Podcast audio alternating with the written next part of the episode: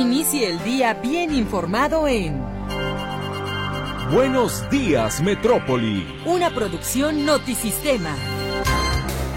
Una emisión simultánea de Radio Metrópoli en el 1150 de amplitud modulada. Y la buena onda en 101.9 de frecuencia modulada. Ambas con estudios y oficinas en Avenida México 3150, Fraccionamiento Monraz, en Guadalajara, Jalisco, México. Buenos días, Metrópoli.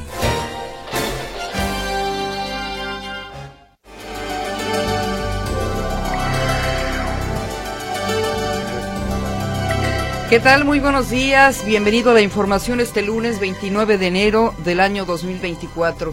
Es un fin de semana, bueno, si usted descansa la tarde del viernes ya podría considerar que se suma a este fin de semana largo, así es de que trate de ser lo más productivo en a partir de este lunes, por supuesto, para que se vaya con la conciencia tranquila y bueno, sin pendientes el próximo viernes. Se regresará a trabajar hasta el martes.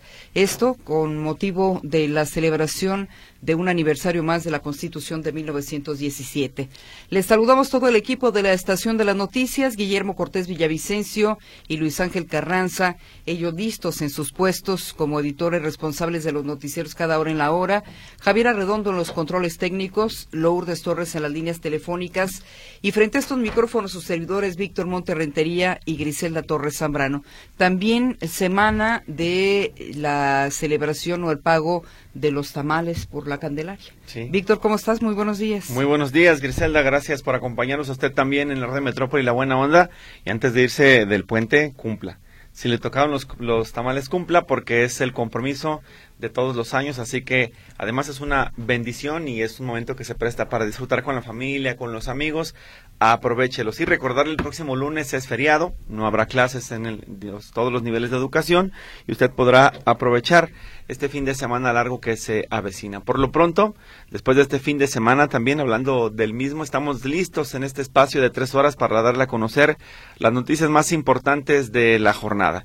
Y bien lo eh, menciona en su portada del diario Excelsior también, lo acabo de leer, regalazo, ¿no? De los, de los consejeros del INE, este bono que se van a llevar. 525 mil pesos. Que por el desgaste de la jornada electoral, ¿no? La carga Hazme el favor, pues sí. La carga de trabajo. Y bueno, también otra de las noticias que ha trascendido a nivel nacional, pues este hackeo de la base de datos de la Presidencia de la República sobre 300 periodistas que han cubierto las eh, tradicionales conferencias de prensa, las mañaneras del presidente Andrés Manuel López Obrador. Se filtran a Internet, se filtran a foros clandestinos los datos personales de periodistas, tanto los que son cómodos o que podremos decir ni siquiera son periodistas como los críticos de la administración. Sí, una situación grave porque no es la primera vez que ocurre. Recordemos aquel hackeo masivo también a las cuentas de la Secretaría de la Defensa Nacional y la Presidencia que evidenciaron una serie de, de documentos importantes que también revelaban gestiones del gobierno de inclusive algunas de seguridad nacional y bueno pues eso nos da muestra también de que el sistema informático de la presidencia o del gobierno federal es realmente muy endeble. Bueno, y en otro orden de cosas, por lo menos ocho mil migrantes pagan cada mes hasta cuarenta mil dólares a los coyotes por un paquete de amparos con el que les prometen protegerlos de la deportación en Estados Unidos. El titular del Instituto Nacional de Migración en Baja California, David Pérez Tejeda, informa que el número de personas que llegaron con estos amparos aumentó en los últimos tres meses del año pasado, con una tendencia de unas 300 personas por día explicó que por lo regular estos amparos se promueven en Tabasco, en Veracruz y otras entidades del centro del país. Y la Fiscalía de Guerrero inició una investigación por el delito de corrupción de menores en contra de quienes armaron con rifles a 20 niños y niñas en la localidad de Ayahualtempa, en el municipio de Joaquín Herrera, allá en Guerrero.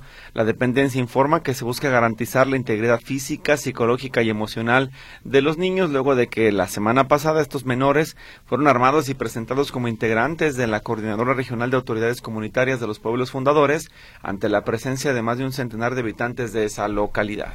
Y bueno, el gobierno federal recibió un cargamento con más de dos millones ochocientos cincuenta mil dosis de la vacuna anticovid Abdala mismas que serán utilizadas en la campaña nacional de vacunación que terminará el próximo 31 de marzo. Las dosis llegaron al Aeropuerto Internacional Felipe Ángeles en el Estado de México y es el primer embarque que se recibe este año. Las instituciones de salud tienen la meta de aplicar 19.4 millones de dosis de vacunas anti-COVID, ya sea la cubana Abdala o la rusa Sputnik, durante la actual campaña de vacunación. Este recuerda además que se hace a través de las instituciones federales como el Seguro Social y el ISTE. Y además de que son víctimas de abusos, de vejaciones y de maltratos, los migrantes que cruzan en México en su camino hacia los Estados Unidos para conseguir una vida mejor, también son víctimas de los eh, delincuentes de cuello blanco, personas que les están cobrando hasta 40 mil dólares, coyotes, por un paquete de amparos que les eh, prometen protegerlos de la deportación a Estados Unidos. Y luego de permanecer en cuarentena, la jirafa Benito, que llegó al Parque de Conservación African Safari en el estado de Puebla, por fin conoció y convivió con su nueva familia. El ejemplar se integró a su nuevo grupo de, jirafas africanas, luego de ser rescatada del zoológico de Ciudad Juárez, Chihuahua, donde grupos protectores de animales aseguraban que no tenía la calidad de vida para su especie. Y Jalisco reporta un aumento en los precios del gas LP, de acuerdo con información de la Comisión Reguladora de Energía, del 28 de enero al 3 de febrero. El cilindro de 30 kilos tendría un precio máximo de 570 pesos con 90 centavos, con base en el costo fijado para Guadalajara y Zapopan. Esto como parte de una directriz de emergencia emitida para proteger los intereses de los usuarios finales. Si usted tiene también registros de cómo está comprando el gas en la zona donde vive, cuéntenos, denos esa información para que estemos todos enterados de cómo está el nivel de los precios en la zona metropolitana de Guadalajara. Bien, y despedimos a Javier Arredondo, le damos la bienvenida en los controles técnicos a Luis Durán. Si te parece, Luis, vámonos a la efeméride musical que nos presenta Mercedes Altamirano cuando son las seis de la mañana con once minutos, que sea un excelente lunes. A continuación. Comenzamos con la información nacional. Está listo con su reporte informativo Arturo García Caudillo en este inicio de semana, el último lunes de enero del 2024. Arturo, ¿cómo estás? Muy buenos días. ¿Qué tal, Gris? ¿Cómo están, amigos? Me da gusto saludarles. El eh, senador Alejandro Rojas Díaz Durán anunció el día de ayer su renuncia a Morena. No es el primero ni será el último en hacer esto y probablemente en tiempos electorales también haya muchos más que hagan lo mismo. Sin embargo, eh, de llamar la atención porque Alejandro Rojas Díaz Durán llegó al Senado de la República como suplente de Ricardo Monreal, eh, siendo eh, pues todavía más incisivo de lo que era el propio Ricardo Monreal eh, cuando era coordinador de la fracción parlamentaria de Morena en la Cámara Alta y eh, de los que normalmente cuestionaban eh, cuando las cosas no estaban bien, cuando las propuestas no tenían un sentido eh, de eh, respaldo a la ley o que iban conforme a la, a la Constitución, eh, Ricardo Monreal siempre hacía énfasis en esos puntos, eh, pero después de que fue corcholata y de que perdió, eh, algo cambió con Ricardo Monreal y ahora prácticamente está alineado con eh, la, las eh, propuestas de la presidencia de la República. En cambio, Alejandro Rojas Díaz Durán, mientras estuvo como su suplente, todo el tiempo votó en contra de las propuestas del Ejecutivo y todo el tiempo se mostró en contra de pues todo lo que venía del Palacio Nacional o lo que llegaba del Palacio Nacional Quizás por eso fue que le pidieron a Ricardo Monreal que regresara, porque Monreal no tenía la intención de hacerlo y sin embargo pues hoy está de vuelta en el Senado de la República y eh, de esa forma quedó a un lado eh, Ricardo eh, Alejandro Rojas Díaz Durán, pero ayer anuncia justamente su salida y estos son los motivos. Hoy que habíamos dicho que no íbamos a militarizar a México, está militarizado toda la vida pública, distrayendo la principal función que era pacificar el país, porque fracasó la política de abrazos y no balazos. Ni abrazos ni balazos, que se aplique la ley.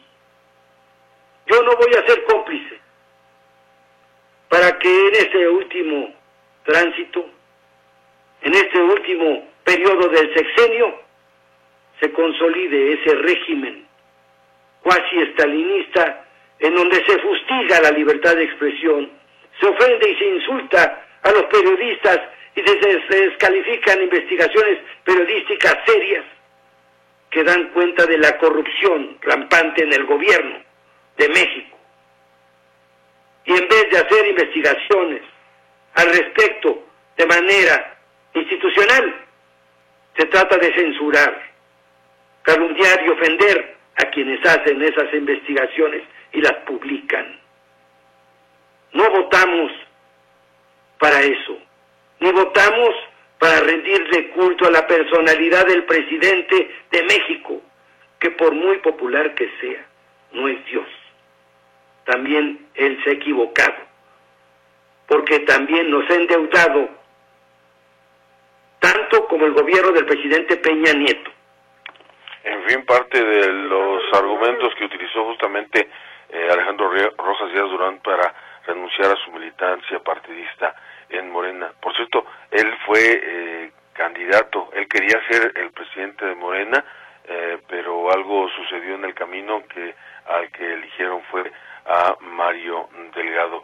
Y hablando de estos personajes que están en contra, hoy la candidata de la oposición a la presidencia de la República, eh, Xochitl Gálvez, que el sábado recibió su constancia como candidata del PAN, eh, ofrecerá lo que ella llamó conferencia de la verdad. Eh, esto va a ser al mediodía y será la primera vez que, que se presente en esta en este tipo de ejercicio, por así llamarlo, eh, que busca ser una especie de contramañanera a lo que todos los días hace el presidente Andrés Manuel López Obrador. Mi reporte, buenos días. Bien, Arturo, muchísimas gracias y que tengas muy buen día. Excelente inicio de semana. Igualmente un abrazo, Víctor. Hasta pronto. Hasta luego, Arturo García Codillo, en la Ciudad de México. Los consejeros del Instituto Nacional Electoral, el INE, recibirán por primera vez en la historia un bono electoral que nunca se había aprobado para los altos mandos del instituto y solo se otorgaba al resto de la plantilla laboral por altas cargas de trabajo. La Junta General Ejecutiva, encabezada por la presidenta Guadalupe Tadei, avaló la entrega de 525 mil pesos extra, que equivale a dos meses de su sueldo, divididos en dos partes. La primera de 262 mil 500 pesos brutos y la otra se pagaría en la siguiente quincena.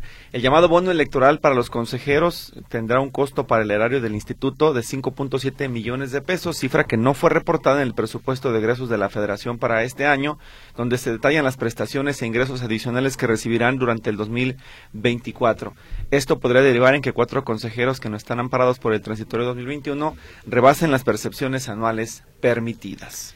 Bueno, y en otro orden de cosas, ahora en materia de salud, el temor de volver a contagiarse de COVID-19 o el infierno de que se saturen los hospitales por enfermedades respiratorias está en el aire. El miedo se percibe, el miedo se huele, porque hay temor de que los tiempos de la pandemia regresen. El aumento de contagios y la saturación de hospitales se refleja en algunos hospitales capitalinos. Hay más pacientes y por ende más visitantes y afluencia fuera de ellos. Adultos, jóvenes, niños, personas de la tercera edad que esperan en el exterior de los hospitales se preparan con lo que muchos mexicanos aprendieron durante más de dos años de encierro, a usar el cubrebocas. Diversas personas señalaron que lo peor que podría estar por venir con la inminente llegada de Pirola, la variante de COVID-19 que azotó fuertemente a Europa y Estados Unidos. Y donde, donde también hay miedo es en Chiapas, donde las zonas arqueológicas que se encuentran en zonas asediadas por la violencia y narcotráfico han visto reducirse el número de los visitantes. Se trata de dos lugares en particular, Yaxchilán y Bonampak, en la selva Lacandona. Según cifras de la Coordinación Nacional de Desarrollo Institucional del INA, disminuyó prácticamente de 71.571 personas en 2019, el año previo a la pandemia, a 31.700 en el 2023 y la segunda de 57.901 a 32.478 en el mismo lapso. Prácticamente dos zonas, Lagartero, ubicada en la zona de Lagos de Colón, y también la zona de Palenque son las que se han visto más afectadas debido a que los turistas pues temen la inseguridad, los encuentros con la delincuencia organizada y los eh, embates del crimen en esa zona del país. Bueno, ¿recuerda usted la crisis de combustible que vivimos al principio de la administración? Gasolineras cerradas, colas y colas de personas que esperaban llenar sus tanques precisamente como una estrategia del gobierno federal para terminar con el huachicol. Bueno, pues el robo de combustibles, medido a través de tomas clandestinas a ductos de petróleos mexicanos, ha crecido 117% en lo que va del sexenio respecto al mismo periodo de la administración anterior. Cifras arrojan que las perforaciones ilegales se han duplicado, lo que contrasta con las declaraciones del presidente Andrés Manuel López Obrador, quien asegura que el huachicol ha caído 90%. Los datos muestran que de diciembre del 2018, cuando inició este gobierno, a octubre del 2023, el registro más reciente, hubo 62.441 tomas clandestinas en ductos que transportan gasolina, diésel y gas licuado de petróleo, el gas LP, entre otros eh, productos. En tanto, Pemex reportó 28.835 piquetes a ductos en el mismo lapso de la administración de Enrique Peña Nieto. Y uno de los estados donde se genera este problema del huachicoleo es Guanajuato, donde además hay una gran cantidad de hechos delictivos todos los días prácticamente. Se ha convertido en un foco rojo en este país. Y este fin de semana, hombres armados que viajaban en una camioneta agredieron a una patrulla de la policía municipal, quienes tras repeler la agresión lograron abatir a tres sujetos. Tres delincuentes y un policía muertos fue el saldo de este enfrentamiento en la colonia Tres Guerras de Celaya, Guanajuato. La Secretaría de Seguridad Ciudadana de Celaya dio a conocer que los hombres armados que viajaban en esta camioneta, pues eh, interceptaron a los oficiales y ahí comenzó el enfrentamiento. Tras eh, la huida, los hombres armados lanzaron al menos dos granadas de fragmentación contra las unidades policíacas que no detonaron y atacaron a disparos la comandancia norte de la policía municipal. Y regresaron las corridas de toros a la Plaza México. Esto en la capital del país. Se registró un conato de bronca entre aficionados a la tauromaquia y los defensores de animales. Por lo pronto, policías impidieron un portazo. Eh, los opositores dijeron la tortura no es un arte, fue lo que manifestaban precisamente en el regreso de las corridas de toros. Escuchamos el siguiente trabajo informativo que nos eh, presenta en este inicio de semana Ricardo Camarena.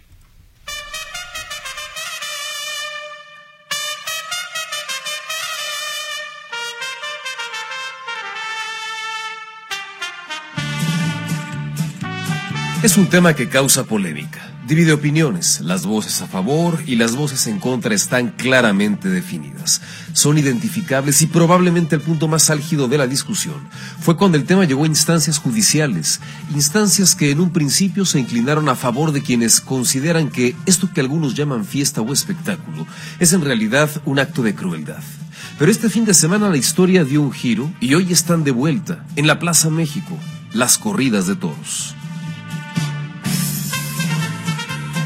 Fue hace más de un año cuando autoridades judiciales determinaron suspender las corridas de toros en la Plaza México. La decisión se derivaba de un amparo promovido por protectores de los derechos de los animales. En entrevista con El País, el activista Antonio Frangiuti asegura que la causa cuenta con el apoyo de la mayoría de los mexicanos y la sociedad sobre todo es la que está apoyando. Más del 80% de los mexicanos estamos en contra de las corridas de toros, así que los legisladores tendrían que votar por lo menos el 80% a favor de prohibirlas. Es triste el nivel de impunidad que existe en México, no solo en el tema de animales, en todos los temas. Sin embargo, la contraparte, es decir, quienes apoyan la fiesta brava, una industria millonaria, no se quedaron con los brazos cruzados y dieron la batalla legal. En entrevista con Excelsior, el matador Joselito Adam exponía los puntos a favor de la tauromaquia. Bueno, este, yo creo, yo creo que, la tauromaquia tiene mucha riqueza, este, empezando por lo cultural, este es, es, es, fascinante si, nos remontamos a, a, todo lo que atrae es, es, es brutal luego la economía que genera es sin duda es sin duda una industria de la cual viven y vivimos este, por y para el toro miles, miles y miles de personas en todo el mundo. De acuerdo con la Asociación Nacional de Criadores de Toros de Lidia de México, la fiesta brava genera en el país alrededor de 400 millones de pesos cada año y genera empleo directa o indirectamente para cerca de 200 mil personas. Esto declaraba José Saborit, integrante de Tauromaquia Mexicana. Prohibir la tauromaquia no es prohibir la actividad de cuatro o cinco empresarios, es prohibir una actividad popular, es atentar contra un grupo importante de mexicanos. El tema escaló hasta la Suprema Corte de Justicia y fue a principios de diciembre del año pasado cuando levantó la prohibición de celebrar las corridas de toros en la Ciudad de México. Las protestas no se hicieron esperar. Afuera del recinto, esto decía la agencia AP, la activista Gabriela Ruiz. Se está violando el artículo 13 de la Constitución de la Ciudad de México, donde a los animales ya se les considera seres sintientes no tiene que ser un animal explotado para una diversión. Los taurinos los toman como una diversión y no el animal no nació para eso. Este domingo 28 de enero se retomó la fiesta brava en la Plaza de Toros México, la más grande del mundo, y las protestas no se hicieron esperar. Decenas de manifestantes acudieron al recinto a expresar su rechazo. Este es el testimonio de una de las manifestantes compartido a Grupo Fórmula. Definitivamente es abolir la tauromaquia. Es increíble que a estas alturas sigamos siendo partícipes y haciendo esta clase de espectáculos. La discusión sigue abierta y el choque de posturas seguramente se seguirá desarrollando en la arena de lo jurídico. El contraste es tal que hay puntos del país en los que la fiesta brava continúa suspendida. Sonora, Guerrero, Coahuila, Quintana Roo, Jalisco y hasta hace unas semanas la Ciudad de México, mientras que en Aguascalientes, Tlaxcala, Hidalgo, Zacatecas, Michoacán, Querétaro y Guanajuato, en donde las corridas de toros son consideradas un bien cultural y material, continúan en marcha.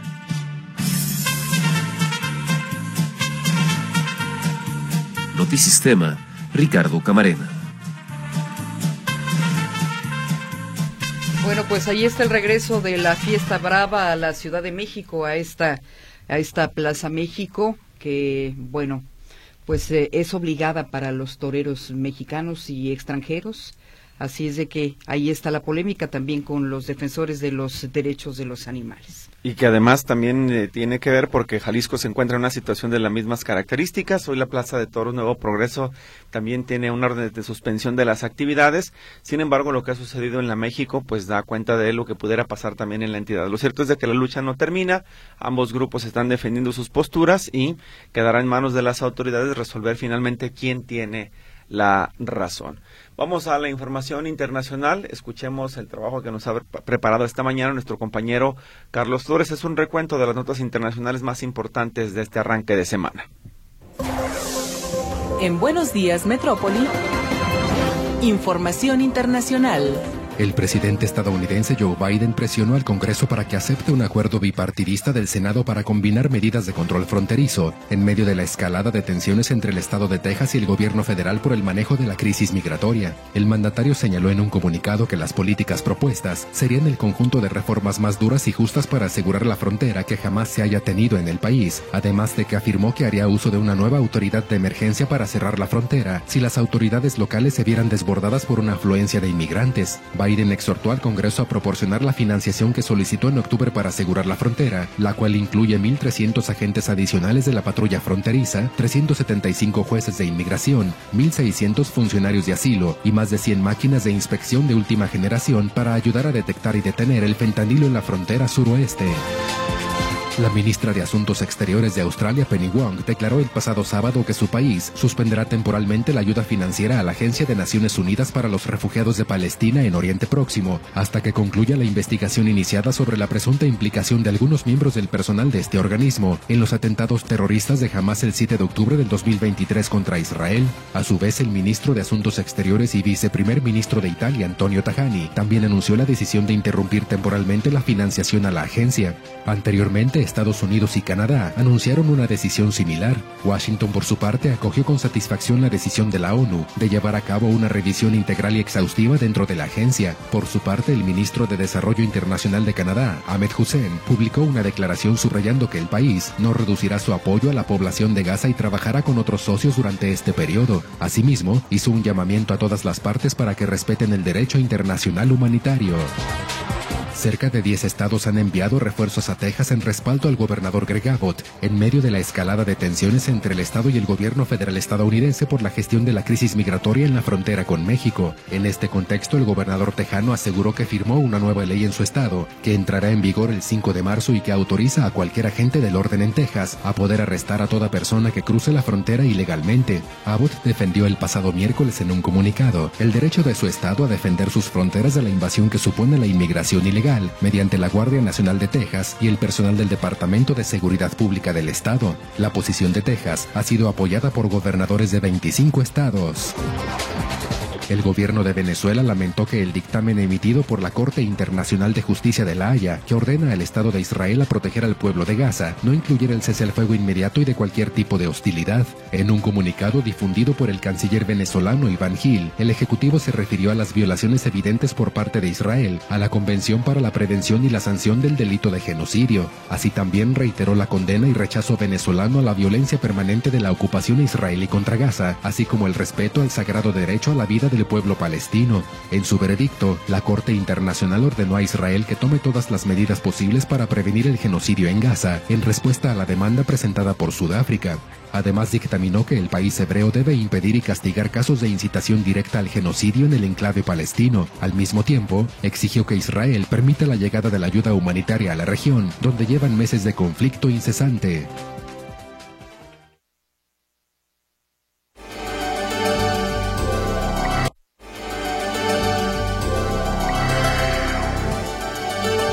La línea telefónica le damos la bienvenida este lunes a José Luis Escamilla con información en materia de seguridad. José Luis, ¿cómo estás? Muy buenos días. ¿Qué tal, compañeros? ¿Cómo están? Buenos días. Un feliz inicio de semana. Quiero comentarles que el sábado pasado se dio a conocer de la localización de una camioneta eh, Ford Pickup abandonada y, e incendiada, completamente calcinada, en el cruce de las calles Isla Abaco e Isla Raza. Eh, de inmediato llegaron al lugar familiares eh, del propietario de esta camioneta, quien dijo que podría tratarse de una persona que trabajaba en el Congreso del Estado. Eh, conforme pasaron los minutos se fue, se fue fortaleciendo esta teoría hasta que el día de ayer la Fiscalía de Jalisco, ya una vez que se hicieron los análisis genéticos y demás, ayer la Fiscalía de Jalisco confirmó que esta, dentro de esta camioneta en los asientos traseros estaba el cuerpo de quien fue identificado como Mauricio Varela Medina. Él es, eh, era chofer de la diputada Priscila Franco Barba, diputada mesista, quien eh, pues trabaja en el Congreso del Estado, y este hombre, Mauricio Varela Medina, sería su eh, chofer. Eh, así que se confirma pues que esta agresión ocurrida en la colonia Jardines de San José le quita la vida a esta persona. ¿Cuáles habrían sido los motivos? No se sabe, o las causas de la muerte no se sabe, obviamente no murió solamente por la acción del fuego, sino por, eh, hubo alguna circunstancia que le quita la muerte, le quita la vida, perdón, y posteriormente es localizado sin vida dentro de esta camioneta abandonada. Las investigaciones corren ya a cargo de la Fiscalía del Estado. Comentarles también, compañeros, de lo que ocurrió anoche en el cruce de las calles Central y Fernando Arias en la colonia La Mezquitera. Resulta que dentro de un eh, vehículo eh, se reporta en la calle Sebastián eh, Caboto una, una pareja lesionada por arma de fuego, un hombre y una mujer quienes son asesinados a balazos dentro de este vehículo y también se localiza dentro de la unidad a una pequeña de 14 años de edad que estaba lesionada de bala en la pierna. Y después llega en otro punto de la colonia otro hombre lesionado de bala. Así que el saldo de esta agresión ocurrida allá en San Pedro Tlaquepaque fue de un hombre y una mujer muertos y estas dos personas lesionadas de bala. Fue una agresión directa en contra de la primera pareja, pero ahí iba aparentemente su hija de 14 años de edad, quien resulta lesionada en la pierna. Mi reporte, compañeros, buenos días. Muy buenos días, José Luis Escamilla, gracias por la información. Hasta luego. Hasta luego. Más tarde José Luis Escamilla tendrá otra intervención. Mientras tanto vamos con Héctor Escamilla, él está en la otra línea telefónica. Ya nos tiene algunos detalles de cómo se van definiendo las candidaturas para los próximos eh, procesos o los comicios electorales. Héctor, te escuchamos. Adelante, buenos días. ¿Qué tal compañeros? ¿Cómo están? Buenos días, un gusto saludarlos también al auditorio y bueno, señalar que este fin de semana es fue de definiciones dentro de los partidos políticos ya de cara a los comicios del próximo 2 de junio. Eh, por parte de Movimiento Ciudadano, que va solo en este proceso electoral, pues se establece a Pablo Lemus Navarro como candidato único a la gubernatura eh, de Jalisco, es decir, recordemos que él había sido precandidato eh, único en este proceso, ya se le otorga la constancia para que sea candidato de esta fuerza política en los comicios próximos. Eh, durante su discurso, bueno, agradeció a diferentes actores políticos por haber cedido sus aspiraciones y dejarlo él. Recordemos que Lemus estaba en competencia, por ejemplo, con eh, Clemente Castañeda, Alberto Esquer, Verónica Delgadillo, eh, Salvador Zamora, que todos ellos buscaban la gubernatura del Estado y finalmente, bueno, fueron o aceptaron otros cargos para que Lemus fuera en unidad a este proceso de precandidato y finalmente llegara a, eh, a, la, a la candidatura que finalmente le otorgó la constancia este fin de semana. No compartimos el discurso por tratarse de un evento de militancia, pero desglosamos algunos elementos importantes de, de este mensaje donde acusa, y esto por la parte más relevante, eh, acusa eh, la intervención del el Estado, del gobierno federal en el proceso electoral de Jalisco, afirma que ha estado el, la en este caso el partido en su coalición con Hagamos Futuro PT y Partido del Trabajo, eh, pero el Partido Verde, haciendo eh, o intervenciones para favorecer esta alianza y eh, pues afirman o, o, se hace llamado un discurso o que ya que forma parte de los mensajes constantes de Movimiento Ciudadano, la defensa de Jalisco, dicen no van a permitir la llegada de morenistas al poder y que también acusan eh, pues dentro de esta situación un tema de eh, pues de, de, de invasión eh, por parte de intereses desde la Ciudad de México a interferir en Jalisco. Eso es parte del mensaje que se da también eh, constancias, compañeros, a otros actores políticos para que vayan como candidatos ya en el proceso electoral, pero en general el evento, lo relevante fue el tema del nombramiento formal ya de Lemus como candidato del Movimiento Ciudadano. Un proceso que no hay que, hay que decirlo, eh, fue también criticado por otros eh, por dentro del mismo partido, algunos grupos no están del todo de acuerdo en, que, en cómo se definieron las candidaturas, palomeadas desde la dirigencia estatal del partido, dicen, y ahí hubo personas que finalmente ni siquiera les permitieron concursar dentro de este proceso de precandidaturas dentro del partido MC. Otro partido con definiciones es el PRI, donde también se le da la constancia de eh, para ser candidata por el partido PRI a Laura Aro. Llama la atención que este evento solamente el PRI es el que le otorga la, consta la constancia a Laura Aro, pero no PAN y PRD, a pesar que van en alianza por el Frente por Jalisco. En esta situación, bueno, habrá que eh, a estos otros partidos, PRD y PAN, tendrán que dar también su aval a esta designación, pero por lo pronto el PRI ya le otorgó este nombramiento como candidata a la gubernatura. Eh, durante su discurso, ella también ahonda en un tema, reconoce que hay una campaña de Estado orquestada desde la Federación para favorecer, en este caso, al partido Morena, también hace esta crítica, pero también están haciendo el señalamiento que hay otra campaña de Estado por parte del gobierno de Movimiento Ciudadano para favorecer a su candidato. Es decir, ella critica a los dos eh, las dos campañas de Estado que presuntamente se estarían presentando aquí en la entidad. Ella dice que se someterá a pruebas de, de a diferentes pruebas, eh, en este caso, para eh, atender el tema de control de confianza, de el antidoping, por ejemplo, entre las cosas que piensa hacerse, dice que ella no tiene nada que esconder y bueno, acepta este nombramiento por parte de un PRI que pues muchos militantes en efecto ya han migrado a otros partidos políticos.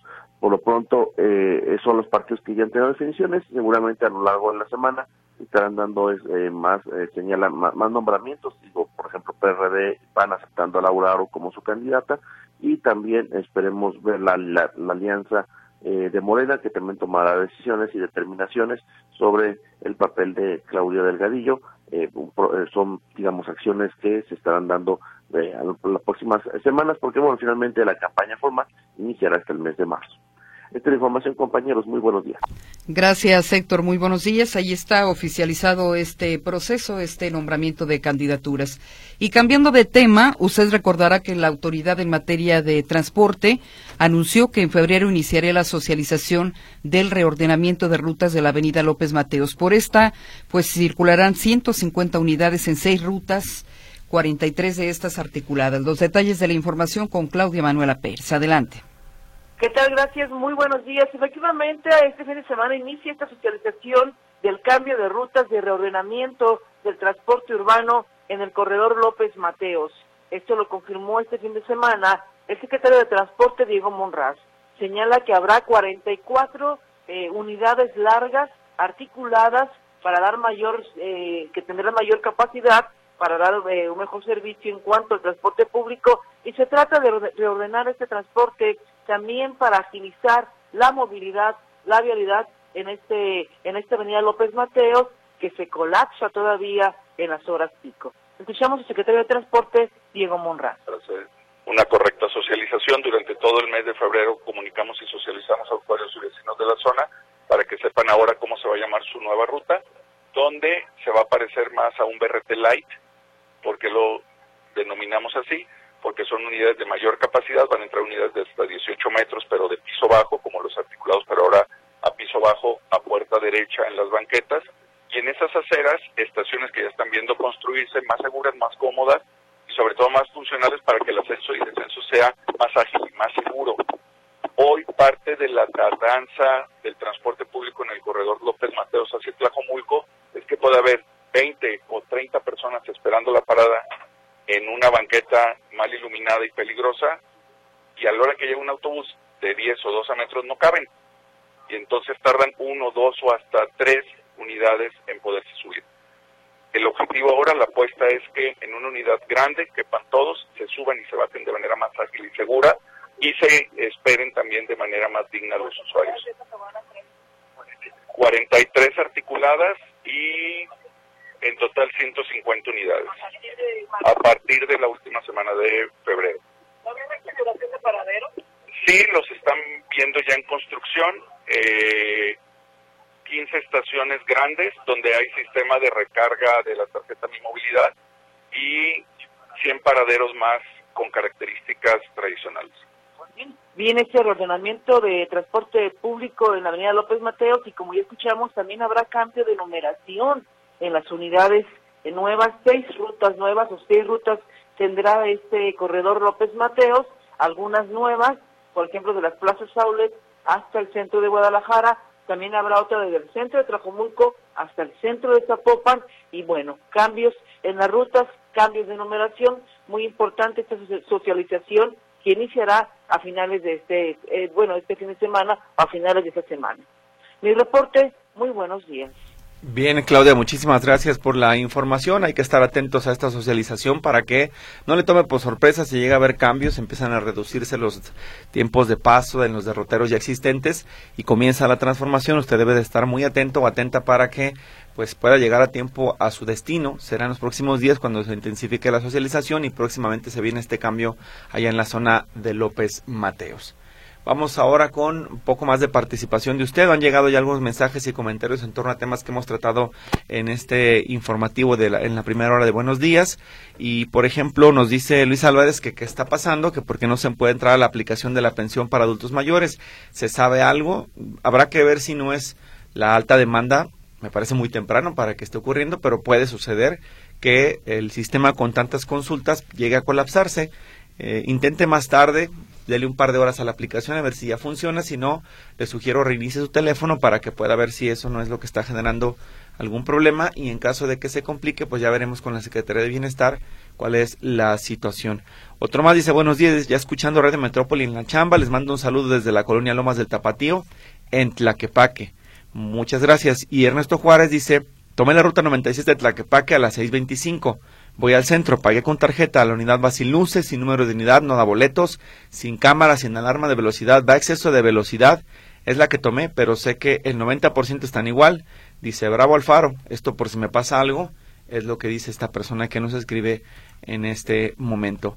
Y Miguel Padilla quiere comentar que dice, lamentable que haya, haya hoy quien defienda la vida de los animales y no se defienda la vida humana apoyando las propuestas como la aprobación del aborto y la eutanasia. Bien, son las 6 de la mañana con 52 minutos. Regresamos con más información.